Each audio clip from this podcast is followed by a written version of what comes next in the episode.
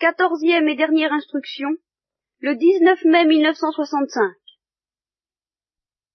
J'ai décidé de prendre un sujet à la fois facile et qui me tient quand même à cœur, et qui, malgré tout, ne nous éloignera pas entièrement des problèmes du mal. Je décide de vous parler un peu, parce qu'il y aurait beaucoup à dire, de Thérèse de l'Enfant Jésus.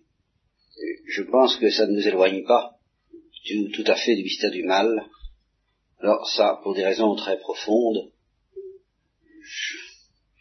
suis convaincu pour ma part que, euh, je suis convaincu, je vous l'ai dit au début, que seul le Saint-Esprit peut nous offrir une réponse vraiment efficace euh, au sujet du mystère du mal. C'est-à-dire, j'ai longuement insisté sur la nécessité d'être secoué par la mise en présence concrète du mal, et aussi la nécessité d'être secoué par la mise en présence concrète du bien, si on veut voir les choses telles qu'elles sont.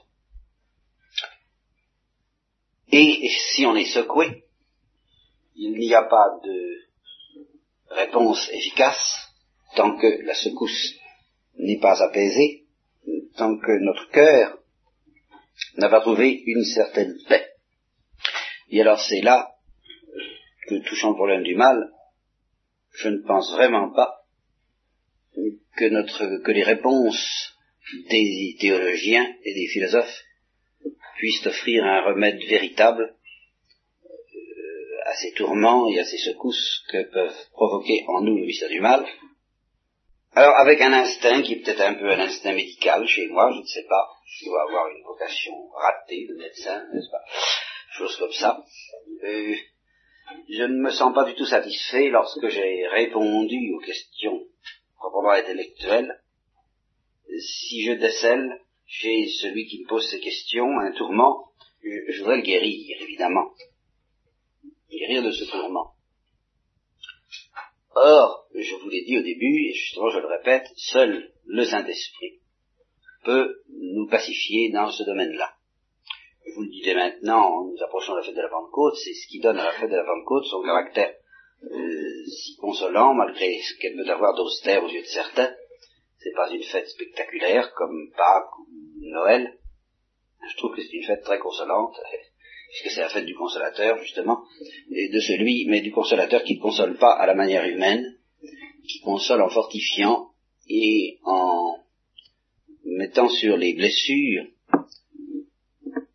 qui se cache encore une fois derrière nos questions, nos doutes, nos anxiétés, eh bien, un baume beaucoup plus efficace que tout ce que les paroles humaines peuvent nous offrir.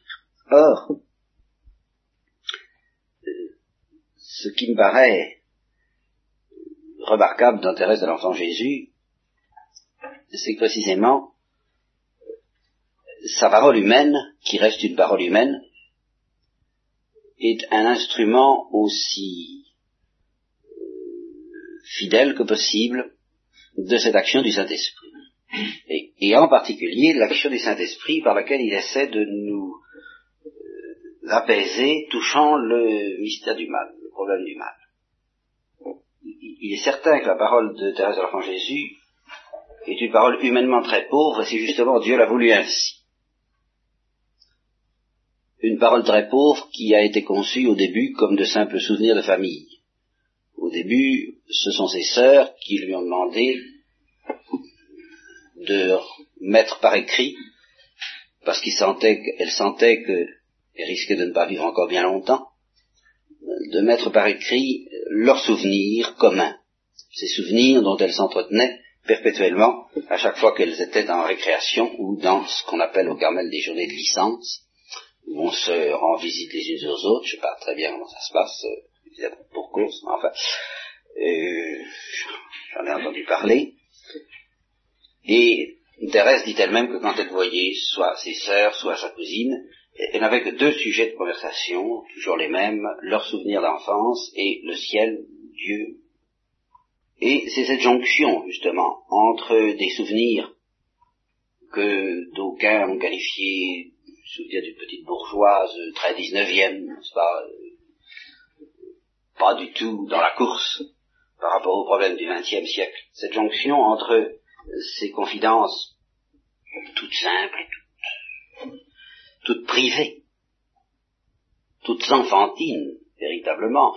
Euh, songez le titre initial que Thérèse elle-même avait donné à cette histoire d'une âme, c'est Histoire printanière d'une petite fleur blanche, vous vous rendez compte, n'est-ce pas? Euh, S'amener avec ça en face des camps de concentration nazis, et puis dire, ben voilà, j'ai la réponse. Elle tient dans l'histoire printanière de Petite Fleur Blanche, euh, disproportion apparente et, effrayante. Eh bien justement, euh, si vous êtes attentif à la spiritualité moderne, euh, un des bénéfices de cette spiritualité sera de vous faire faire connaissance avec l'Ancien Testament. Et dans l'Ancien Testament, vous verrez à quel point euh, Yahvé attache de l'importance euh, au fait de prendre des instruments euh, tellement disproportionnés avec les résultats qu'il soit clair que ce ne sont que des instruments. Et Thérèse en avait parfaitement conscience, parce qu'elle disait, euh, on verra bien que c'est Dieu qui a tout fait, on verra bien. Car elle savait, elle sentait ce qui allait se passer. Il est assez émouvant de, de voir dans les notes de l'édition photographique que je regardais récemment, de voir comment a démarré l'histoire d'une âme. on a cherché, Thérèse avait prévenu sa sœur, elle lui avait dit surtout pas un mot à personne, pas un mot à personne, avant que ça ne soit publié. Puisque vous avez l'intention de publier, et parce qu'elle sentait que Dieu le voulait, et si vous le, si vous, si vous en parlez à d'autres qu'à notre mère, c'est-à-dire la supérieure et les autorités compétentes, vous, n'imaginez pas les, les ennuis que le démon suscitera pour empêcher peut-être la publication de, cette, de cet ouvrage dont elle a senti elle-même qu'il était très important qu'il paraisse. Et de fait, euh, l'ouvrage est sorti un an, jour pour jour, après la mort de Thérèse, le 30 septembre 98, alors qu'elle est morte le 30 septembre 97 on a eu du mal à trouver un éditeur, n'est-ce pas? On est tombé sur un éditeur de province, Bar-le-Duc, qui est à l'honneur, et qui timidement a tiré l'ouvrage à 2000 exemplaires. Non, on verra bien ce qui arrive. Or, ce qui est arrivé, il est arrivé deux choses, justement les deux choses que euh, Thérèse présentait, et que les hommes ne pouvaient pas pressentir, euh, c'est que d'un côté, le Saint-Esprit s'occuperait sérieusement de la question, et que ce fut un véritable traînée de poudre, c'est-à-dire que les, éditions se sont succédées à une cadence effarante, tellement la demande est devenue, euh, enfin le succès fut foudroyant, en, quelques mois, et en quelques années, de sorte que je crois qu'en 1910 c'est par millions qu'il fallait compter le nombre d'exemplaires. Et d'autre part, D'autre part, en effet, le démon, lui, a manifesté son mécontentement euh, en se servant, lui aussi, d'instruments très disproportionnés, c'est-à-dire de, personnes très bien intentionnées, euh, qui ont déploré que une spiritualité pareille soit mise dans les mains du public. ceci, dans les Carmels eux-mêmes, certaines prières ont déclaré qu'il y avait là des indications qu'un peu plus de maturité, un peu plus d'expérience aurait permis de dépasser. Et une autre a, dit quand je pense qu'une pareille chose circule, j'en suis malade. Donc vous voyez qu'il y a là une, je dis, je trouve ça très émouvant. Parce qu'en effet, dans le cas de Thérèse de l'Enfant Jésus, comme dans le cas de Jeanne d'Arc, comme dans le cas de bien d'autres saints, enfin, de manière très saisissante dans le cas de Thérèse de l'Enfant Jésus, on sent ce qu'elle-même a senti jusqu'à être agacée, même, même, d'une certaine admiration qu'elle pouvait sentir chez Pauline, c'est-à-dire chez Véragnès. Même cela risquait de l'agacer parce que euh, elle, disait vous ne comprenez pas, personne ne comprend, c'est Dieu qui a tout fait, on ne comprend pas ce on ne comprend pas ce qui m'est arrivé, au fond c'est vraiment dans cette histoire-là, c'est Dieu grand méconnu, Elle avait cet instinct qu'une fois de plus, on risquait, ce qui n'a pas manqué, hein, la collection des panégyriques qu'on a fait sur Thérèse de l'Enfant Jésus comporte 90% euh, d'erreurs, je ne dis pas d'erreurs matérielles, mais d'erreurs dans l'interprétation euh, profonde des choses, en ce sens qu'on a admiré ses vertus. C'est la dernière chose à faire. Si on veut comprendre quelque chose à Thérèse de l'Enfant Jésus, à son message. Justement. J'ai entendu dire, euh, elle a fait une volonté d'acier, ce qui est peut-être vrai, mais ce qui n'a rien à voir avec la question, car combien d'âmes ont eu une volonté d'acier et qui n'en sont pas du tout arrivées à ce résultat Et combien d'âmes ont été justement privées de trouver Dieu euh, en partie, ou de trouver Dieu ou de le trouver facilement, ou de le trouver vite, euh, en partie à cause de leur volonté d'acier, précisément? Qu'est-ce que ça veut dire, ça? Bon, je voudrais donc euh, essayer de faire le lien entre la gravité du problème du mal, et particulièrement tel qu'il se pose de nos jours, et puis euh, le message de Thérèse de l'Enfant ce qu'elle a voulu faire entendre, ce qu'elle a voulu faire passer, ce qu'elle a voulu faire pressentir.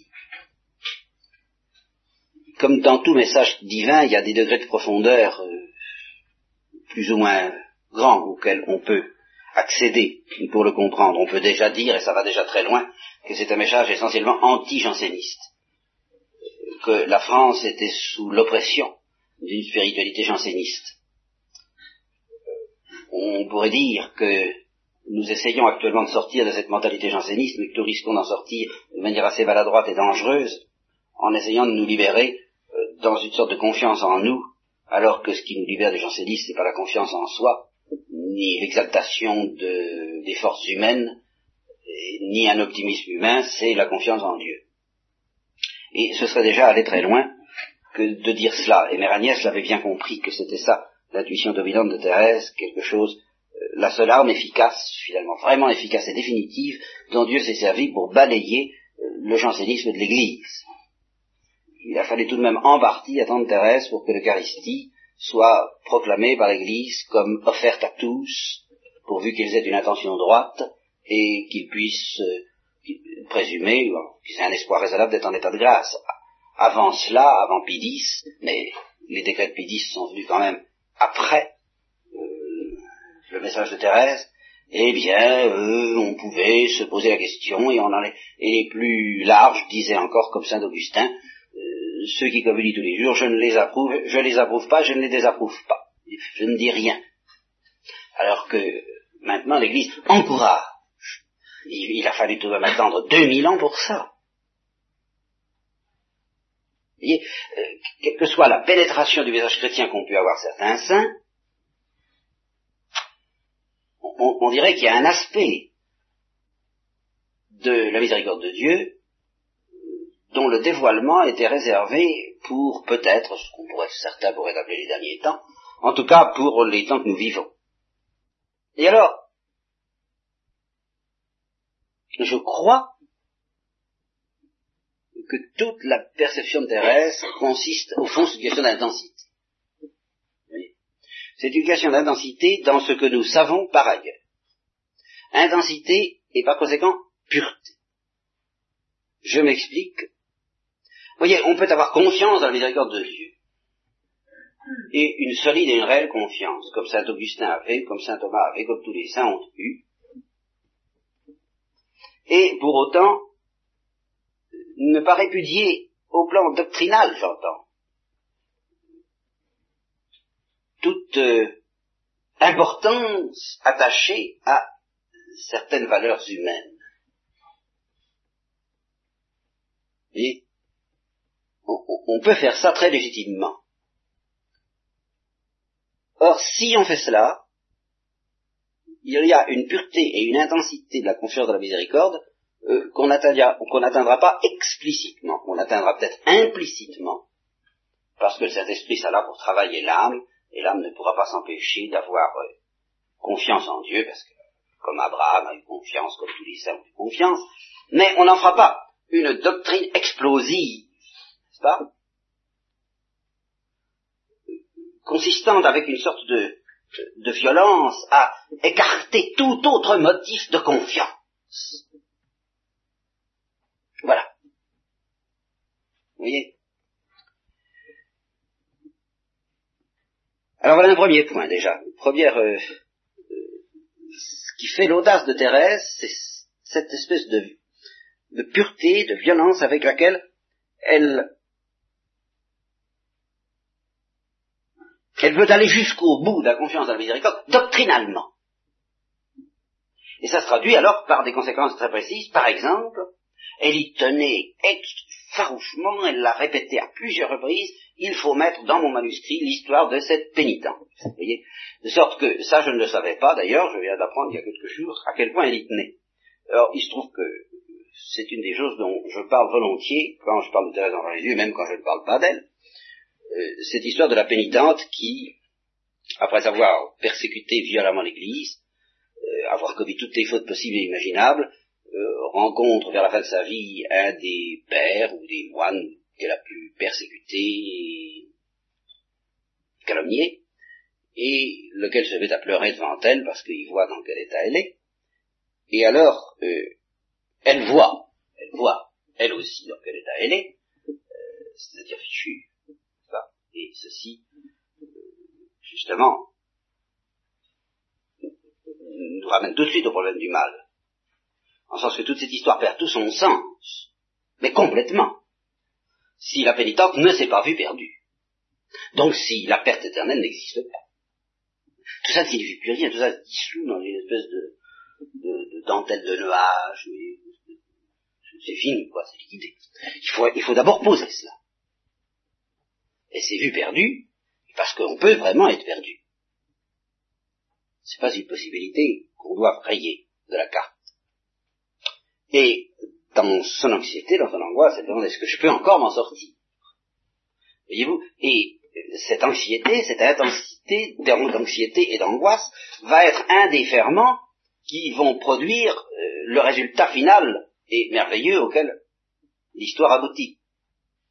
Si vous supprimez cette anxiété et cette angoisse, vous allez supprimer l'intensité et la pureté du ferment, parce que quand vous ne pourrez pas avoir le droit, euh, si je veux dire, de vous délecter, de vous reposer dans la joie de ce résultat final, comme le faisait Thérèse. Donc, elle demande est-ce que je peux m'en sortir, et le moine, le père, lui dit, mais oui, venez avec moi, vous ferez pénitence, euh, la miséricorde de Dieu est à vie. Alors lui, il lui sort le, la bonne grosse doctrine, quoi, je dirais, celle que nous sortirions tous, n'est-ce pas? Celle que, tout prêtre doit offrir aux, pénitents qui demandent miséricorde. Alors, elle le suit, mais elle en est malade. Voilà le point essentiel. Elle en est malade. Elle est ce qu'on appelle, en termes de l'Ancien Testament et du Nouveau, contrite. Contrite, ça ne veut pas dire, comme euh, on y avait dans, dans le missel de mon enfance, excitons-nous de la contrition. Je te demande bien, n'est-ce pas, comment on peut s'exciter à la contrition. La contrition étant essentiellement un état d'accablement, alors euh, il y a une espèce de contradiction dans les termes là. Hein s'exciter à l'accablement. C'est pire qu'à l'accablement, euh, c'est au sens littéral du mot avoir le cœur broyé par la vue de ce qu'on a fait. Ce qui rejoint ce que je vous ai dit au début de mes services sur le châtiment des juges, le châtiment des tortionnaires d'Auschwitz et de tous les cas de concentration. Quel serait le châtiment? Voir, comprendre ce qu'ils ont fait. Ça suffit, un besoin d'autre. Hein? C'est ça, le châtiment. Comprendre ce qu'ils ont fait. Eh bien, là, euh, justement, il n'y a plus du tout besoin de s'exciter à la condition. Euh, on comprend, on est broyé. Alors, broyé de douleur, mais sous la pression de l'amour, sous la pression du Saint-Esprit, pas sous la pression de la révolte, du désespoir et de la colère ou de je ne sais quoi, eh bien, elle en meurt. Elle en meurt. Elle meurt de contrition. Contrition parfaite, bien entendu. Là encore, il n'y a pas besoin de se fatiguer pour arriver à un tel résultat, ça, ça vient tout seul. C'est dans ça l'idée ça vient tout seul. Et alors, le barmoine, lui, il la voit partir tout droit au ciel, en brise directe, sans passer par le purgatoire, et alors c'est ça dont Thérèse se délectait. Et elle disait, avec une histoire pareille, qu'elle croyait historiquement vraie, qui est peut-être historiquement vraie, je n'en sais rien, je ne suis pas allé vérifier, je ne suis pas historien, tout ça me dépasse, mais ça m'est complètement égal. Ce qui est vrai, c'est ce que Thérèse en a compris. Et ce qu'elle a compris, c'est que justement, animé par le ferment, mais attention, quel ferment, au fond? Le mystère du mal. C'est ça, le fond de l'affaire. C'est que c'est la découverte même du mystère du mal dans sa véritable perspective, c'est-à-dire comme étant le péché, notre péché. Il y a un, problème du mal qui est loin d'esquiver, nous devrions, auquel nous devrions souhaiter et demander d'être affrontés, c'est la contemplation euh, de notre péché. Évidemment, il ne faut pas la demander sans euh, imprudemment. Le curé d'Ars, curé d'Ars l'avait peut-être fait avec un petit peu trop de, j'en sais rien. En tout cas, il a été exaucé et il en a tiré, lui, une tentation de désespoir pour toute sa vie. Euh, ce qu'il faut demander, c'est de, de voir notre péché dans la perspective de cette pénitence, dans la perspective que pressent Thérèse l'enfant Jésus, lorsqu'elle dit par ailleurs, car c'est bien de ça qu'il s'agit, ce n'est pas parce que je suis restée relativement innocente que j'ai cette confiance dans le Christ. Si j'avais commis tous les crimes possibles et imaginables qu'on peut commettre sur la terre, j'irais me précipiter vers le du Christ avec la même confiance. C'est-à-dire, si je pouvais être, en somme, euh, cette pénitente. Et à ce sujet, d'ailleurs, Paul dit que nous faisons, nous, nous achevons dans notre euh, corps ce qui manque à la passion du Christ. Il y a des souffrances, incontestablement, qui viennent de nos péchés. Et ces souffrances-là, on peut se demander si le Christ, dans quelle mesure le Christ a pu les connaître. Il ne les a, en tout cas, il n'a pas pu les connaître de la même manière que nous exactement. Donc, dans la mesure où certaines de nos souffrances sont le fruit de nos propres fautes, il y a là quelque chose qu'en effet, nous pouvons offrir au Christ pour compléter sa passion en nous disant, bien, ça lui, il pouvait pas l'avoir, ben, nous, on peut lui donner ça. Mais je pense qu'on peut aller encore plus loin. Et là, il faudrait revenir à la première conférence que j'ai faite, enfin encore plus loin. Non, enfin, une autre direction, quoi, une autre perspective. La première conférence que j'ai faite euh, au moment de la retraite pascale, quand je vous ai dit, vous pourrez mesurer la valeur de votre christianisme, qu'est-ce que c'est que la perfection chrétienne? C'est l'état de quelqu'un qui, est capable, qui serait capable d'apprendre, de se réveiller en apprenant qu'il a commis effectivement tous les crimes possibles et imaginables, et dont la confiance ne diminuerait pas d'un millimètre. Alors ça, c'est la perfection chrétienne. Vous rappelez que je vous avais dit ça, ceux qui y étaient se rappellent peut-être que j'avais dit ça. C'est ça la perfection. C'est, ça se mesure à la quantité de péché qu'on est capable d'encaisser, de découvrir en soi, sans perdre confiance. Voilà voilà la, finesse de la perfection chrétienne. Eh bien, justement, j'ai l'impression que la Sainte Vierge, qui n'a jamais commis de péché, il y a un aspect de sa psychologie par où elle voudrait bien avoir commis des péchés. Ça lui manque. Parce que elle, justement, le péché, évidemment, elle rêve des choses contradictoires, je suppose. Un peu comme toute femme peut-être, j'en sais rien. Mais euh, elle se rend très bien compte, elle se rend beaucoup mieux compte que moi, soyons-en sûrs, mais enfin, dans sa vie terrestre, elle ne se rendait peut-être pas compte que, et, Thérèse en tout cas ne s'est peut-être pas tout à fait rendu compte que le péché risquant d'alourdir notre cœur, risquerait aussi d'alourdir notre confiance, de la rendre moins légère, moins vive, moins aiguë, moins facile. En tout cas, qu'elle se rende compte ou qu'elle ne se rende pas compte, naturellement, je pense que l'instinct de la Sainte Vierge, comme l'instinct de Thérèse, quand elle dit si j'avais commis tous les de la terre, j'irais avec la même confiance, c'est de faire abstraction de cet effet du péché, le seul qu'en effet, au fond, Thérèse et la Sainte Vierge regretteraient. Ça, sous cet aspect-là, dans la mesure où le péché nous entraîne à avoir une confiance insuffisante dans le bon Dieu tout-puissant et miséricordieux, comme dirait Thérèse, sous cet aspect-là, alors là, vraiment, le péché leur paraît abominable, sans, aucune restriction des limites. Mais, justement, la Sainte Vierge voudrait bien, quand, elle voit des pécheurs, elle voit ce qu'ils devraient faire. Elle voit comment il faudrait se confesser. Et elle sent qu'elle, elle, elle saurait se confesser à leur place. Qu'elle saurait y aller alors en étant broyée de contrition et d'une contrition qui viendrait de l'amour. Ah, si je pouvais, si je pouvais prendre leur péché et demander pardon à leur place. De sorte que, à chaque fois que nous, nous acceptons de euh, faire ce que la Sainte Vierge ferait si elle avait commis nos péchés. Vous voyez Nous essayons d'apprendre euh, devant chacune de nos fautes à faire ce qu'elle ferait. Si on pouvait le lui donner et puis lui dire, ben, faites-en ce que vous pouvez. Eh bien, on lui, fait un cadeau très précieux.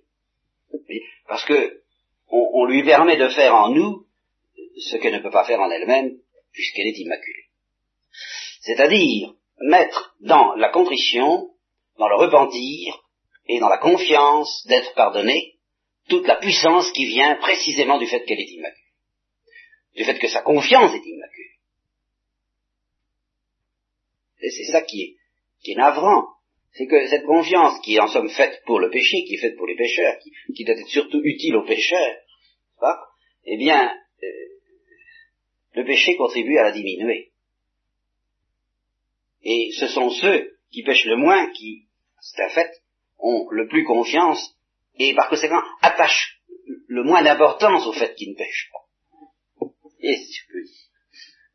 C'est ceux-là qui se disent, ah si je pouvais être à la place des pêcheurs pour demander pardon, là j'ai l'impression que je saurais. Et effectivement, la serait et Thérèse de l'Enfant Jésus.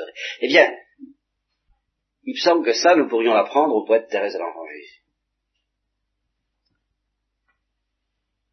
Et je suis convaincu que la grande bataille du XXe siècle, elle est là. Dans la vie d'un homme, dans la vie d'un homme qui résiste à Dieu, il y a souvent deux phases, pas toujours, enfin souvent. Il y a une phase où sa résistance lui réussit apparemment. Apparemment, ça lui, ça lui rapporte quelque chose de résister, ça lui permet de vivre, de construire des choses intéressantes, un peu la tour de Babel, enfin tout ce qu'on voudra, enfin tout ça, ça va pas mal. Et ce moment-là est le temps des menaces, des châtiments et de la justice. Je veux dire que c'est pendant ce temps-là que Dieu lui envoie des messagers qui lui disent attention, c'est grave, il y a l'enfer, il y a les châtiments temporels. Attention, détache-toi, tu irrites Dieu. Dieu est très irrité de ta conduite. Dieu est très en colère. Je ne peux plus soutenir le bras de mon fils. Voilà. Pensez à Saint Vierge à la Salette ou à d'autres moments. N'est-ce pas? Euh, La phase de la réussite du péché. Et puis, il y a la phase de la mise au pied du mur, où l'homme est accueilli, acculé recueillir les fruits de sa révolte et de sa résistance. Cette âge-là est la plus dangereuse de toutes. Et c'est celle qui déchaîne le plus la miséricorde de Dieu en même temps. L'homme est menacé à ce moment-là de commettre un péché plus grave que tous les autres qui s'appelle le désespoir, comme Judas, après avoir trahi son maître, a été menacé de commettre un péché bien plus grave que sa trahison, euh, qui est l'acte de désespoir. Rappelez-vous ce que je vous ai dit aussi dans la retraite euh, du bienheureux Claude de la Colombière à cette dame qui prétendait ne pas pouvoir euh, éviter le désespoir à cause de ses péchés, et Claude de la Colombière lui dit, qu'est-ce que vous, je ne comprends rien ce que vous dites, n'est-ce pas? Il n'y a aucune proportion entre vos péchés, quels qu'ils soient, et puis votre désespoir, quelque chose d'infiniment plus grave et plus abominable, plus horrible que tous vos péchés. Eh bien, euh, transposez ça euh, au, cas de Judas. Et, et, probablement le, bienheureux Claude de la Colombière dirait à Judas, venant de trahir le Christ, venant de le vendre pour 30 deniers, venant de, d'être responsable de sa mort, euh, dire, mais je comprends rien à ce que vous racontez avec votre péché, tout ça n'est rien à côté du péché que vous allez commettre en désespérant. Vous voyez, ça, cette euh, logique bizarre de la miséricorde, vous voyez, il, ne reste plus qu'une seule faute à commettre, c'est, s'il ne la connaît pas, s'il ne la commet pas, ce n'est rien. Rien n'est rien. Et s'il la commet, c'est, alors là, c'est vraiment terrible. C'est vraiment le mystère du mal qui intervient à ce moment-là. Dans toute, alors dans toute sa profondeur. Et nous avons du mal à comprendre que Dieu puisse aimer jusqu'au bout, sans aucune espèce de limite, en étant justement prêt à tout pardonner, sans quoi il n'inviterait pas à avoir confiance, des êtres qui ont fait des abominations et des abominations, et puis qu'il est prêt apparemment, apparemment, ça, nous aurons à l'étudier quand je serai plus en forme, euh, apparemment se retourner contre lui après pour le vomir de sa bouche et le déclarer exécrable parce qu'il aura désespéré. Et pourtant c'est ça. Eh bien je vous disais, le XXe siècle, lui, en est un peu, malgré son optimisme qui continue à s'afficher explicitement, mais c'est un optimisme très curieux. Or, là, j'aurais beaucoup à dire, mais là encore, il faudrait que je sois plus en forme. Des, des chrétiens, des pères très sérieux, ont tendance à dire, des théologiens, à dire, ben, il y a actuellement, les plus, parmi les plus bienveillants, certains diront, ben, il y a deux spiritualités un peu dans l'Église en ce moment. Il y a une spiritualité traditionnelle, classique, fondée sur les notions de péché, de miséricorde, de pardon, de salut individuel. Euh, petite perspective euh, qui reste valable, qui reste valable, que nous ne voulons pas critiquer, à laquelle nous donnons notre bénédiction. Et puis alors, il y a une perspective plus grandiose, celle de, du genre humain qui tout entier est en train d'opérer sa mue, et à travers les valeurs naturelles et la construction d'un monde meilleur, et d'une promotion de tout ce qu'on voudra, enfin, j'en passe, il y aurait tant à, dire là-dessus, eh bien, euh, qui est en train de déboucher dans le royaume des cieux.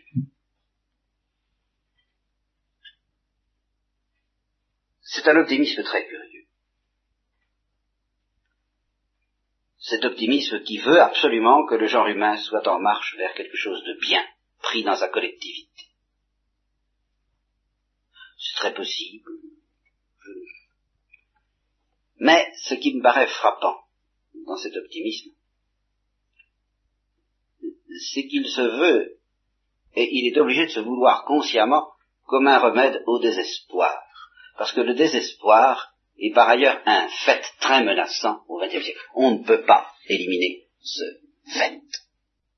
Alors les docteurs optimistes auront tendance à reléguer ce désespoir parmi les affres de la piété individuelle, peut-être, moi je ne sais pas.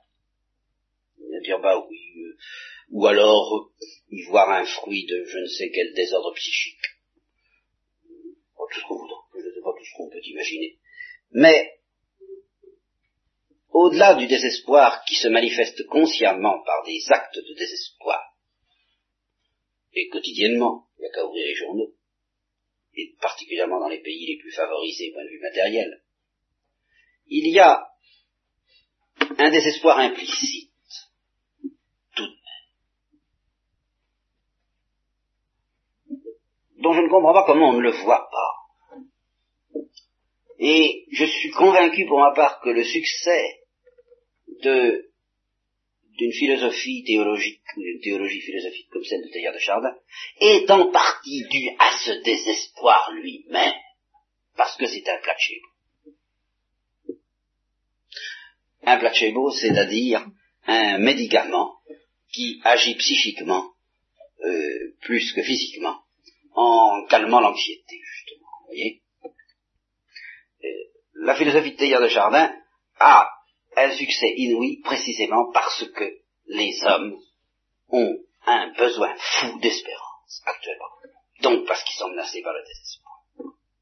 On ne se précipiterait pas sur une philosophie optimiste avec une telle rage, telle puissance, si on n'en avait pas un tel besoin.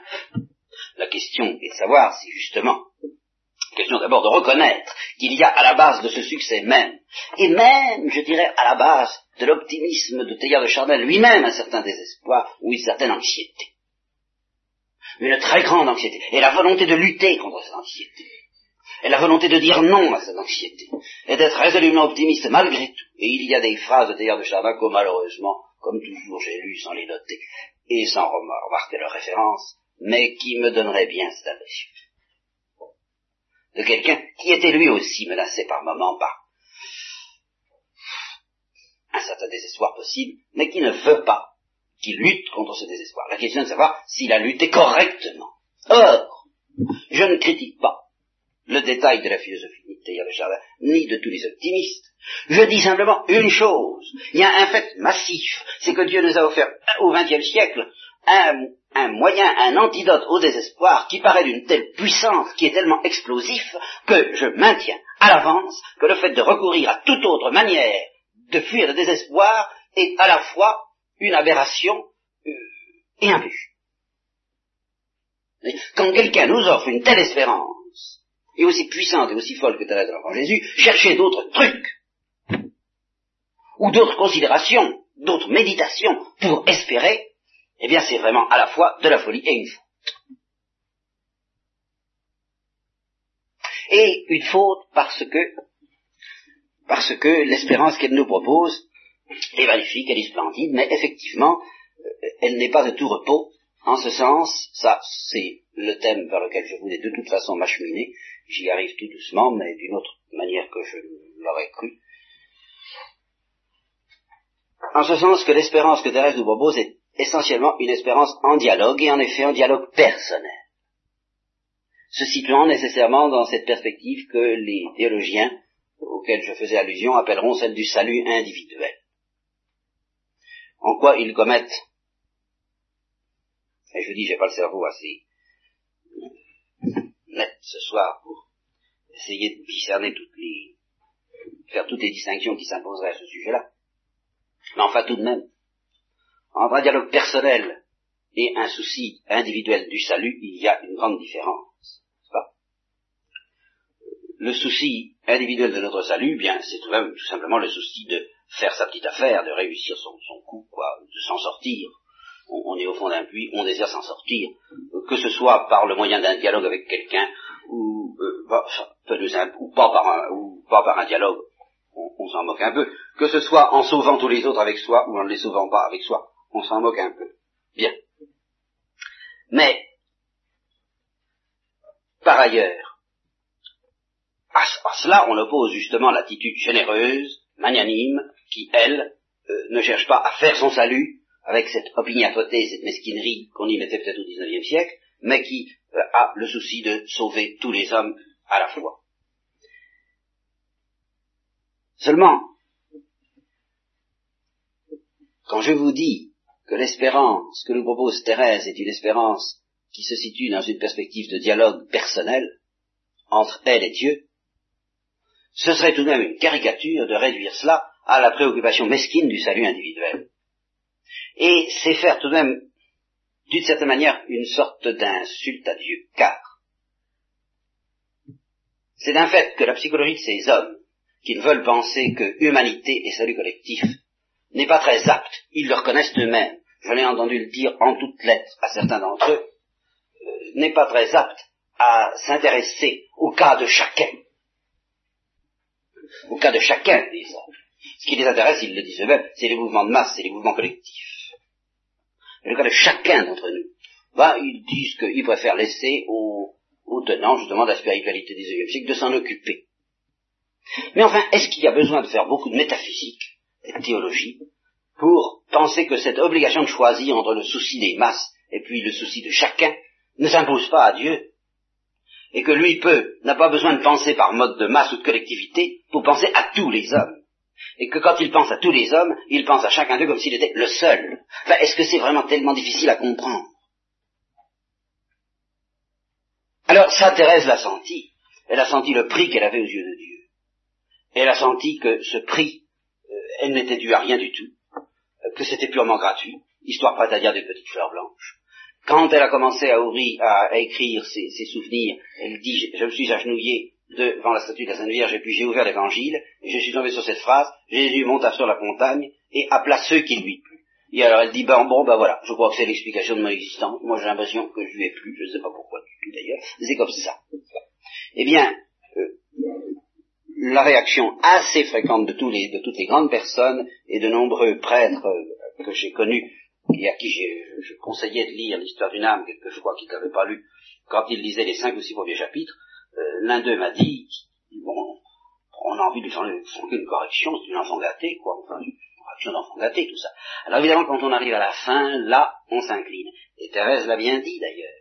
Il y a eu un conflit dans l'interprétation même des écrits thérésiens chez les carmélites de Lisieux elles-mêmes. En ce sens que quelle est la place qu'il faut donner à la souffrance dans la vie de Thérèse et dans le message de Thérèse à la spiritualité de Thérèse? Eh bien, elle semble, si on en croit Mère Agnès, justement, elle semble l'avoir expliqué elle-même en disant attention, elle a d'abord été étonnée par moment que s'étant confiée à l'amour miséricordieux comme elle l'a fait, elle a semblé être étonnée par moment de souffrir autant, d'être éprouvée autant. Et elle a même eu un jour, elle aussi, un moment d'humeur, si on veut. Elle souffrait tellement qu'elle a, elle a dit à Pauline, c'est-à-dire à Agnès, c'est facile d'écrire de belles choses sur la souffrance, c'est facile. Mais le subir, c'est autre chose. Et euh, naturellement, ça avait quand même beaucoup peiné Mère de l'entendre dire cela, elle qui ne semblait jamais avoir regretté quoi que ce soit de, tout ce qui lui venait de Dieu, et dont les aspirations à la souffrance semblaient ne pas pouvoir être comblées tellement elles étaient dévorantes. Et le lendemain, Thérèse l'a regardé, le lendemain lendemain, je ne sais plus, euh, d'un air profond et en disant Je ne regrette rien. Sachez que je ne regrette rien de ce que j'ai dit et que je ne retire rien. C'est vrai que j'ai désiré la souffrance, c'est vrai que je ne regrette pas d'avoir été exaucé. Il, est intrinsèque à la souffrance qu'il y ait des moments où euh, on ne sache plus ce qu'elle veut dire et où, la lumière dans laquelle on l'a, acceptée et voulu elle-même s'estompe et disparaisse. Donc il n'y a pas à s'étonner de cela. Mais, ce qu'elle a dit alors à la fin de sa vie, en s'étonnant de souffrir tellement, elle l'a interprété d'abord en pensant qu'elle s'était offerte pour les pécheurs, et qu'à cause de cela, sans doute elle avait à payer beaucoup. Et elle l'a interprété aussi en disant, Dieu m'a fait souffrir parce qu'il a voulu qu'on prenne au sérieux ce que je dirais. Mais ce n'est pas parce que je me suis confié à la miséricorde. Très important.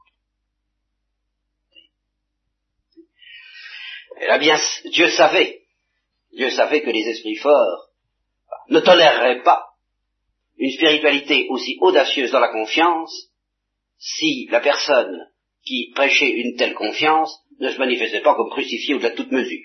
Ça, voilà, c'est le frais, la dureté du cœur humain. D'ailleurs, exactement comme jamais les hommes n'auraient accepté de croire en l'amour de Dieu si le, fils, si le fils de Dieu n'avait pas été crucifié. Seulement, justement, comme il a payé le prix, ben, il a estimé avoir le droit qu'on croit en son amour. Et Thérèse, c'est la même chose. Il a fallu qu'elle paye, en plus de ce qu'elle a payé pour les pécheurs, il a fallu qu'elle paye le droit qu'on ait confiance dans sa parole. Qu'on ne la considère pas comme une parole de petite fille gâtée, justement. Et la preuve en est que c'est justement à la lecture des derniers chapitres, où on voit l'accumulation de ce qu'elle a subi, que euh, tous les esprits en général se retournent, s'inclinent, tirent leur chapeau et euh, oublient. Mais enfin, euh, là, ne discute plus. Parce que cette souffrance était le sceau de l'authenticité divine de son message.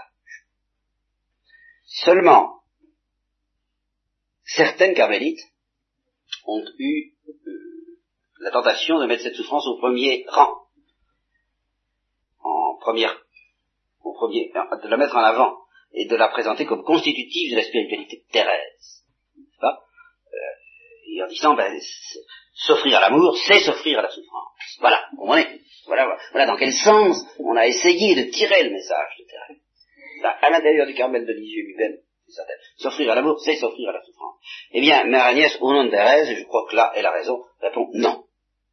S'offrir à l'amour, c'est s'offrir à l'amour. Si ça comporte de la souffrance, ce sera pour telle et telle et telle et telle raison. Par exemple, on veut expier pour les pécheurs, sous la pression de l'amour sans doute, mais on veut expier pour les pécheurs, ça, c'est autre chose on veut, ou bien on doit être reconnu comme authentique, et alors ça c'est encore autre chose, mais ça n'est pas parce qu'on s'est offert à l'amour comme tel. Bon, eh bien, ceci dit, si le message de Thérèse, donc, est exigeant, difficile, bien plus difficile qu'il ne peut à première vue, ce n'est pas parce qu'il comporte de la souffrance. Il n'en comporte en fin de compte pas plus et l'humanité n'aura pas à souffrir plus si elle écoute Thérèse, et aucun de nous n'aura à souffrir plus si on écoute Thérèse que si on n'écoute pas. Et même, je peux à peu près garantir qu'on aura à souffrir moins, sauf, sauf, si, euh, de par notre fidélité, il se produit alors quelque chose d'autre, c'est-à-dire un appel très spécial du Saint-Esprit, mais qui n'est pas lié alors au message de Thérèse, qui sera peut-être le fruit du message de Thérèse. Je veux dire qu'il est possible qu'à cause de notre confiance dans Thérèse, l'intimité avec Dieu devienne telle que Dieu puisse se mettre à nous demander des choses qu'il n'aurait pas osé nous demander autrement. Ça, ça, j'exclus pas cette affaire-là, évidemment. Hein. Mais euh, ce n'est pas le fruit direct du message de Thérèse. Le fruit direct du message de Thérèse, c'est l'intimité avec Dieu. Alors que cette intimité, qu'une fois que les gens sont intimes, bah, il peut arriver que l'un des deux demande beaucoup à l'autre. Ça, c'est une autre histoire. Et remarquez, c'est une histoire qui fait reculer pas mal de gens, d'ailleurs. Qu'est-ce qu'il va me demander? Mais euh, ce qu'il faudrait d'abord penser, c'est qu'est-ce qu'il va donner? Parce qu'il ne demande pas avant de donner, et de donner beaucoup. Et l'essence du message de Thérèse, c'est justement qu'il a le désir de donner beaucoup. En telle sorte que si cette spiritualité est exigeante, ce n'est pas en tant qu'elle risque de comporter de la souffrance. Je maintiens qu'au total, en tout cas au total, si tous les chrétiens, oh, même pas tous les chrétiens, si tous les, si tous les religieux et, les prêtres et les hommes consacrés euh, vivaient un peu le message de Thérèse, il y aurait moins de souffrance dans l'ensemble et dans l'Église, et pour l'Église, et pour eux, et pour le genre humain. Ça j'en suis sûr. Au total, je ne dis pas que pour tel et tel individu pris en particulier, ça, j'en sais rien, hein. ça sont vraiment des vocations spéciales. Mais au total, hein, un message d'amour est un message qui est diminuteur de souffrance. Et non pas augmentateur. Mais où le message de Thérèse est exigeant, on va c'est tout simplement en ce sens qu'il nous interdit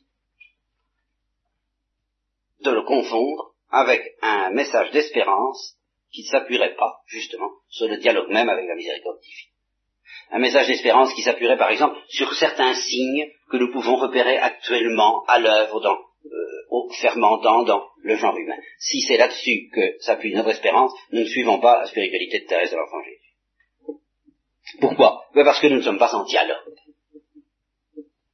On peut très bien à ce moment-là espérer en restant seul. Je veux dire seul, peut-être pas seul avec les autres hommes, mais je veux dire seul en ce sens qu'on ne dialogue pas avec Dieu, on dit, ben moi j'ai confiance, tout va bien, enfin, ou, tout va pas bien, non, mais enfin tout de même, quoi, c'est ce qu'on appelle une crise de croissance, le, le mal ne sera qu'un moment qui passera, enfin, il sera absorbé par le bien. Il y a tant de signes qui déjà nous montrent le bien et l'amour à l'œuvre dans le monde qu'on peut espérer que l'évolution se fasse dans un sens heureux.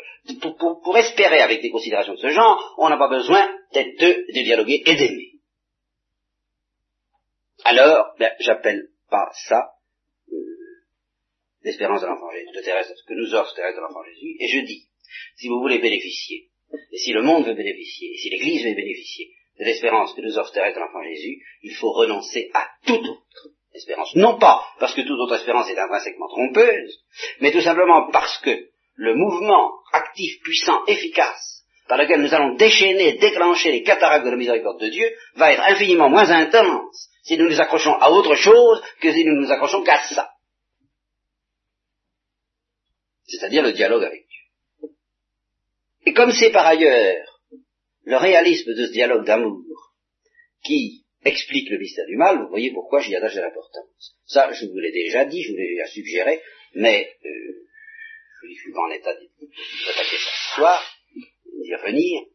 C'est la consistance même que nous avons aux yeux de Dieu, laquelle est le fruit de l'amour de Dieu que Dieu a pour nous, parce que c'est un amour dialoguant, c'est un amour de dialogue, c'est cette consistance même que nous avons nécessairement aux yeux de Dieu qui nous met en main cette terrible possibilité du péché dans, la lumière, du péché lucide, peut-être pas en pleine lumière, mais du péché lucide auquel je faisais allusion la dernière fois. Là encore, les optimistes, les optimistes au sens que j'ai défini, ceux qui ne veulent pas de l'anxiété, euh, qui ont peur d'être en présence de certaines choses trop dramatiques, qui veulent absolument les éliminer, ceux-là auront tendance à ne pas accepter l'éventualité d'un péché lucide.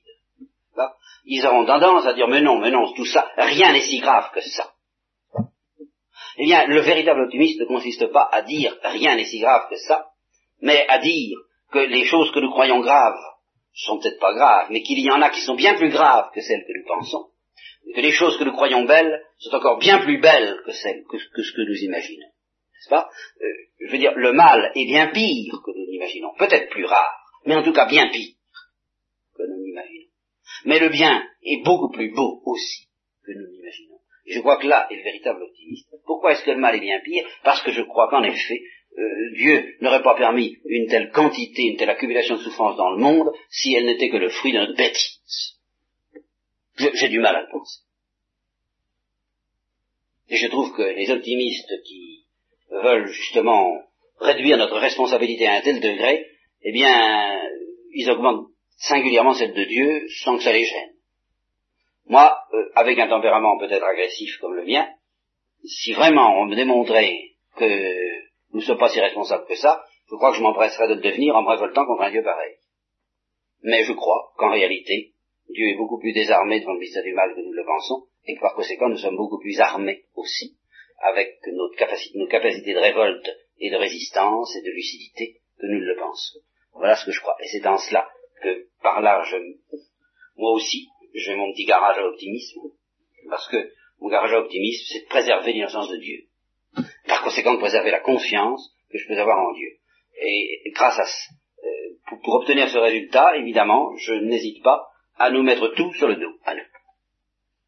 Et ça me paraît finalement plus libérateur que de vouloir nous décharger. Tout en disant qu'on est pauvre type, par conséquent, charger qui? Hein? Je vous le demande.